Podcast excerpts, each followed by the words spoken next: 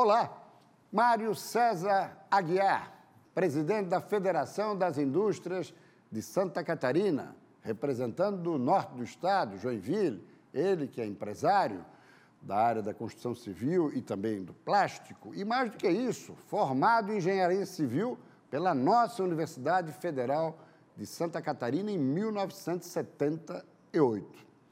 Presidente, satisfação tê-lo aqui. Primeira indagação que eu lhe faria, não poderia ser diferente, sobre o encontro com o Jair Bolsonaro, recentemente em Brasília. Como é que foi? Como é que encontrou o presidente? Qual foi a sua percepção? Olha, Prisco, foi uma reunião muito importante, onde 650 empresários, notadamente da área industrial... De todo o país. De todo o país, puderam é, dar o apoio às medidas que o presidente Bolsonaro e sua equipe vem implementando no país e que tem dado um resultado positivo.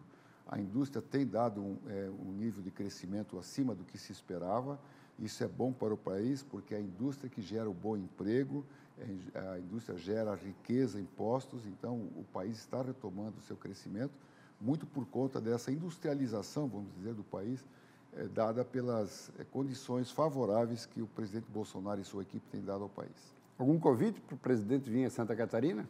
Ah, sempre que estamos em contato com o presidente da República, entendemos que é, é necessário convidá-lo, é importante que o presidente venha a Santa Catarina, o estado de Santa Catarina é um estado promissor, um estado que tem tido um crescimento acima da média nacional e por conta disso, e tem dado apoio às suas medidas, por conta disso, acho que por merecimento, Santa Catarina teria que receber a, a presença do, do Possivelmente em 2020, né? Esperamos que sim, sabemos da agenda do presidente, mas pela importância, somos a sexta economia do país, acho que isso é um dever do presidente da República vir ao Estado, ouvir as demandas, que são muitas do Estado, para poder implementá-las. Agora, com o ministro Paulo Guedes, o presidente da Fiesp teve a oportunidade de uma conversa um pouco prolongada. Já o conhecia, eu sei. Ficou com uma boa impressão?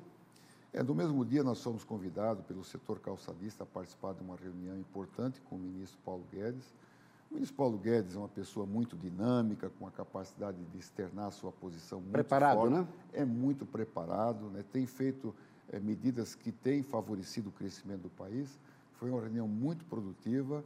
É, ele nos ouviu né, nas demandas que foram colocadas e sem fazer a solicitação final da, do que estava sendo pedido, que é do setor calçadista, ele entendeu a necessidade é, de fazer a, as correções, é, provavelmente na questão da, da redução da tarifa é, externa comum, que era, havia uma promessa de ser, é, uma intenção de se reduzir em 50% essa tarifa, e que poderia prejudicar o setor calçadista. Ele parece ter na cabeça o Brasil que nós precisamos, né, em termos de ajustes e movimentos no contexto econômico, não lhe parece?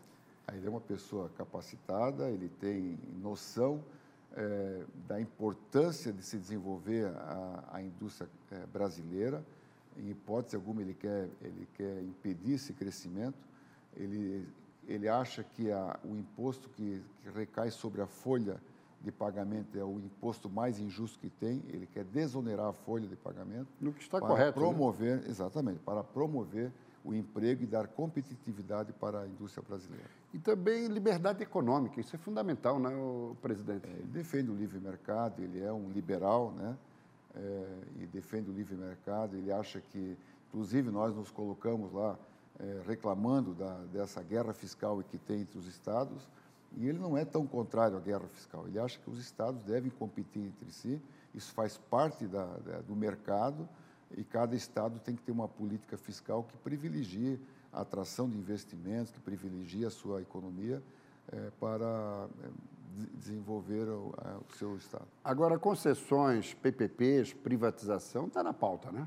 Está na pauta. Ele sabe das demandas que não são pequenas para todo o país e muito forte aqui no estado de Santa Catarina e sabe que não tem condições de atender a todas essas necessidades.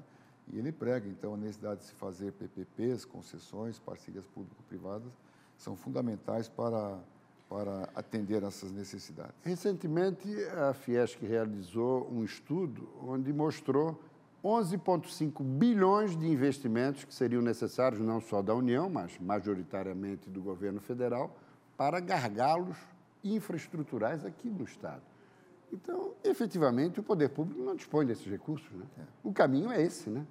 inapelavelmente, né? O caminho é esse. Na, na verdade, o Estado tem é, tido um crescimento bem acima da média nacional, mas esse crescimento eles correm risco de ser diminuído em função da precariedade da infraestrutura. Então, o levantamento que fizemos, o Prisco, é da ordem de 2,89 bilhões é, de investimentos em infraestrutura de transporte em Santa Catarina. É, se isso não for é, feito, nós teremos a, a, dificuldade de desenvolver ainda mais o Estado.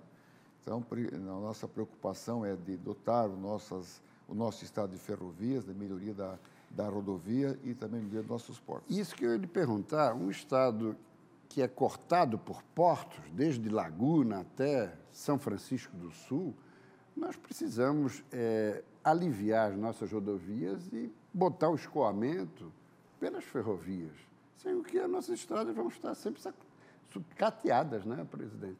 É, nós temos aí sempre fizemos uma comparação com os melhores portos do mundo, todos sem exceção, inclusive os do Brasil, eles são dotados de ferrovias. Quando nós olhamos para Santa Catarina, que nós somos o segundo, é, temos o segundo porto com maior movimentação de containers, nós não temos rodovia, ferrovia. Então há uma distorção nessa questão, é, precisamos resolver essa questão.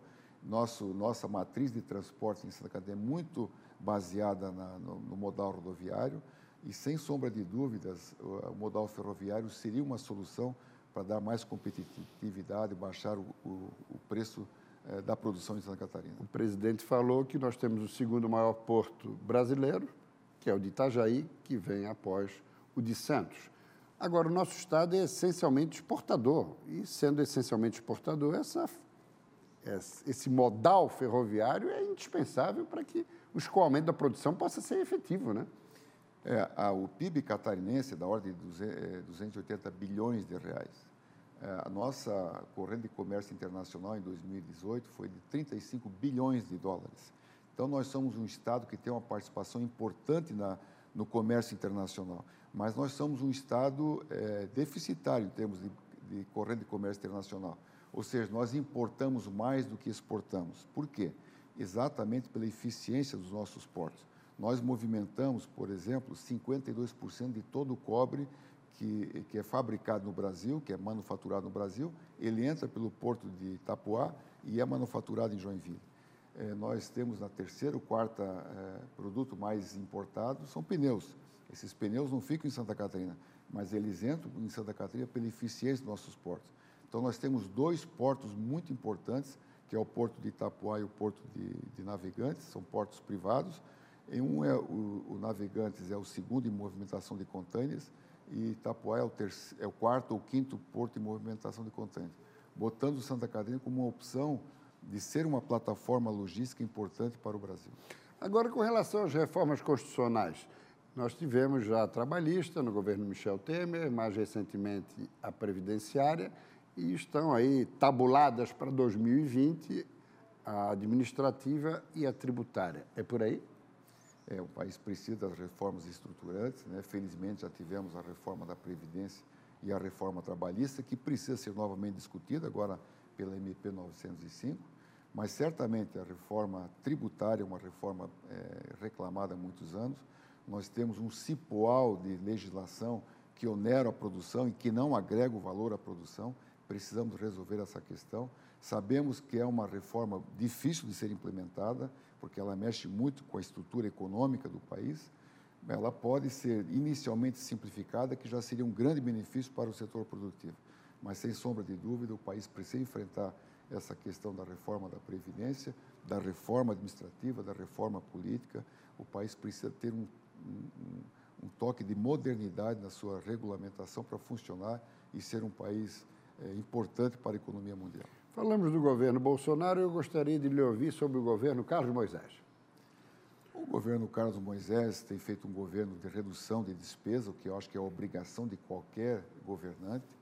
É, nos preocupa um pouco, o governador tem uma certa dificuldade de ouvir as entidades, acho que isso é, seria fundamental. Nós, enfim, representamos é, setores importantes da economia, cito aqui a, as indústrias, o comércio, os serviços, é importante que nos ouça, nós temos demanda, temos sugestões, e nós precisamos ter um governo em Santa Catarina que veja o futuro. Né?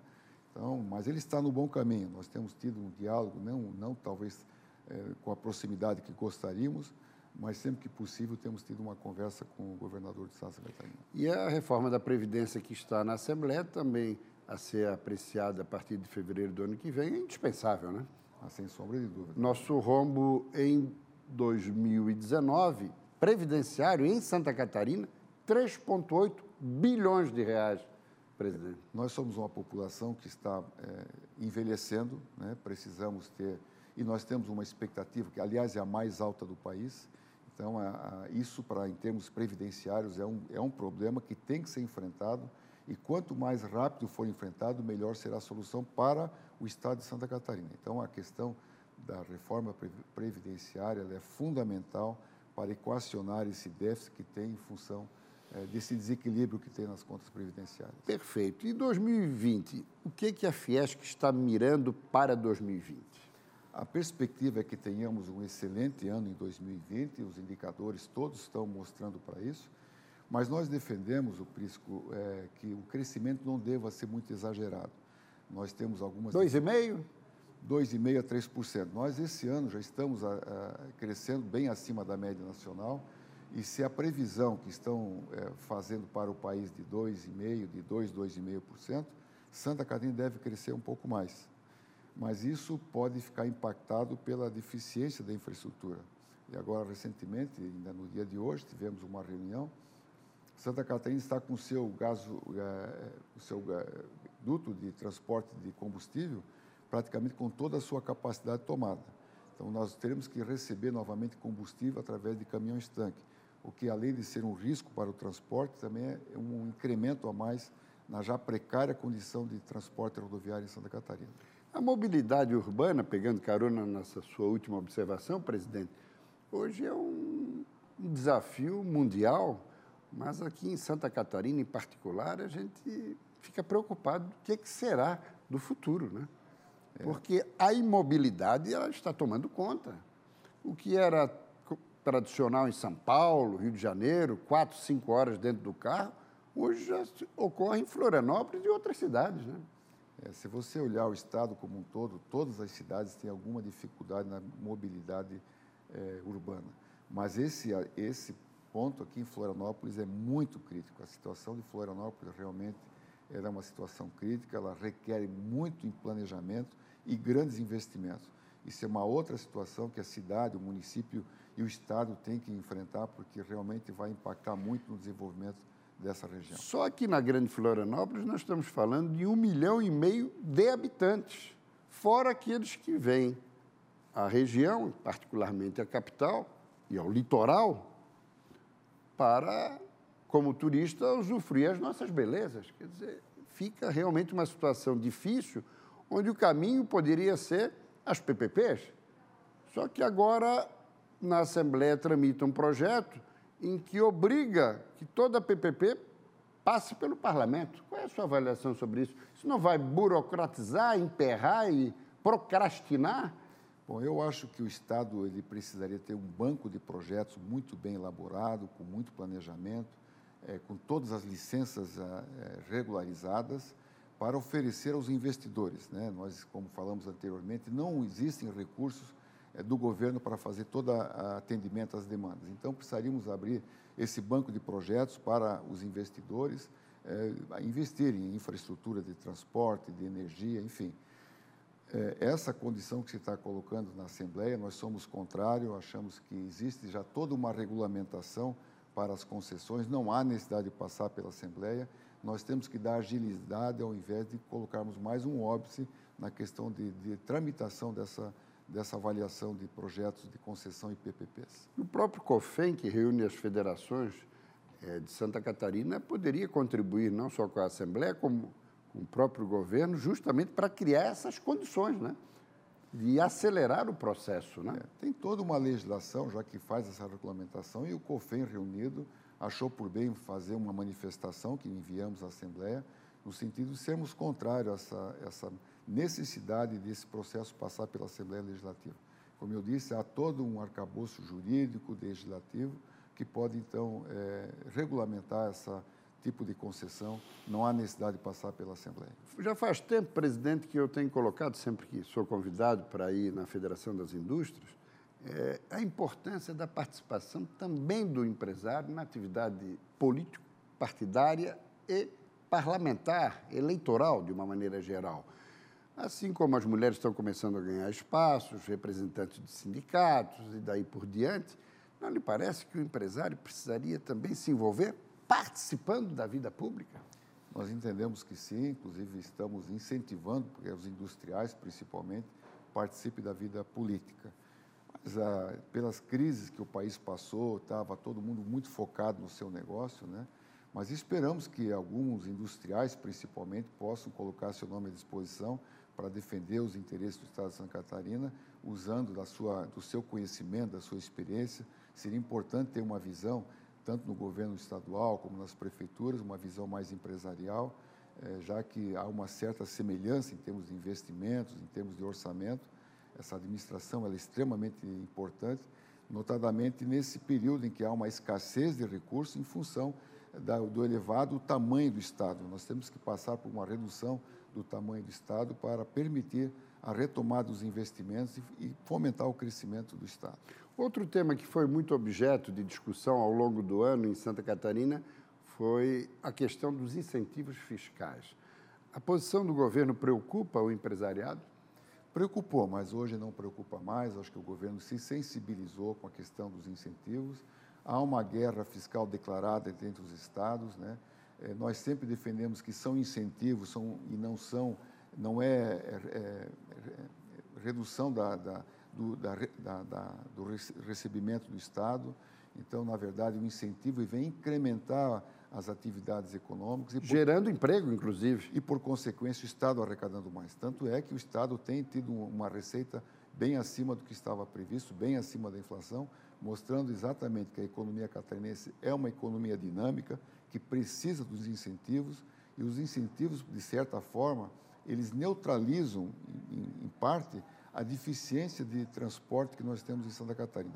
Posso dizer isso exatamente pela região do oeste Santa Catarina, pelo Vale do Itajaí, tem precariedade de, de, de sistema de transporte e os incentivos eles equalizam essa dificuldade. Até porque se Santa Catarina tributa mais, os estados vizinhos, como Paraná e Rio Grande do Sul, oferecendo situações atrativas sobre o aspecto fiscal, acabam as empresas se afugentando para.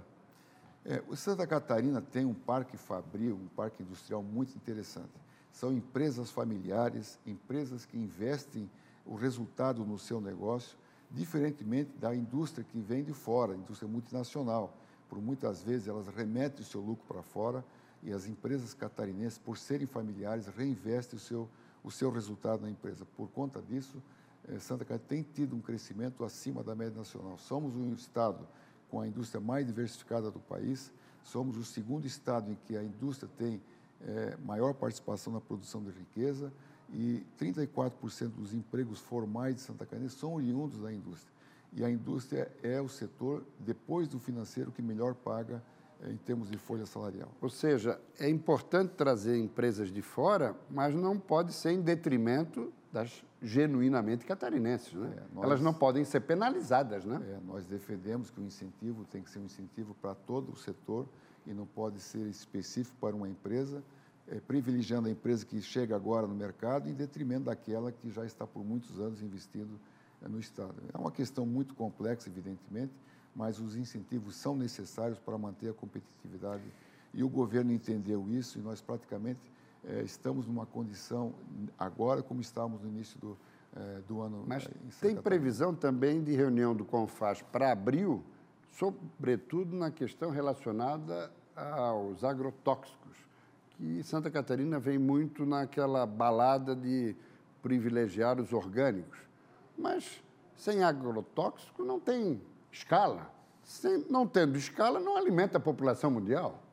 É, nós nos manifestamos ao governador dizendo que é, entendemos que a política de incentivo aos, aos produtos orgânicos deveriam ser exatamente como incentivo ao produto orgânico, e não uma penalização para aquela produção que é necessária usando os agrotóxicos. Então, não penaliza quem usa agrotóxico, mas, pelo contrário, incentiva a produção é, dos orgânicos. Acho que é uma visão um pouco diferente que pode exatamente é, privilegiar aquelas pessoas que podem pagar a mais por um produto que tem qualidade superior. Mas que Mas, não tem escala. Que não tem escala. Nós, nós entendemos que o agrotóxico, evidentemente que ninguém defende aqueles que são prejudiciais à saúde, claro. mas aqueles controlados, de, de controle já efetivo. Que é o caso aqui de Santa Catarina. É o caso de Santa Catarina. Então, entendemos que devem ser mantidos e privilegiar é, a produção do, do, do orgânico e não prejudicar o que usa agrotóxicos. Até porque... nós chamamos de fertilizante e não de agrotóxico. Fertilizante, perfeito. Até porque o agronegócio catarinense é muito forte. Nós somos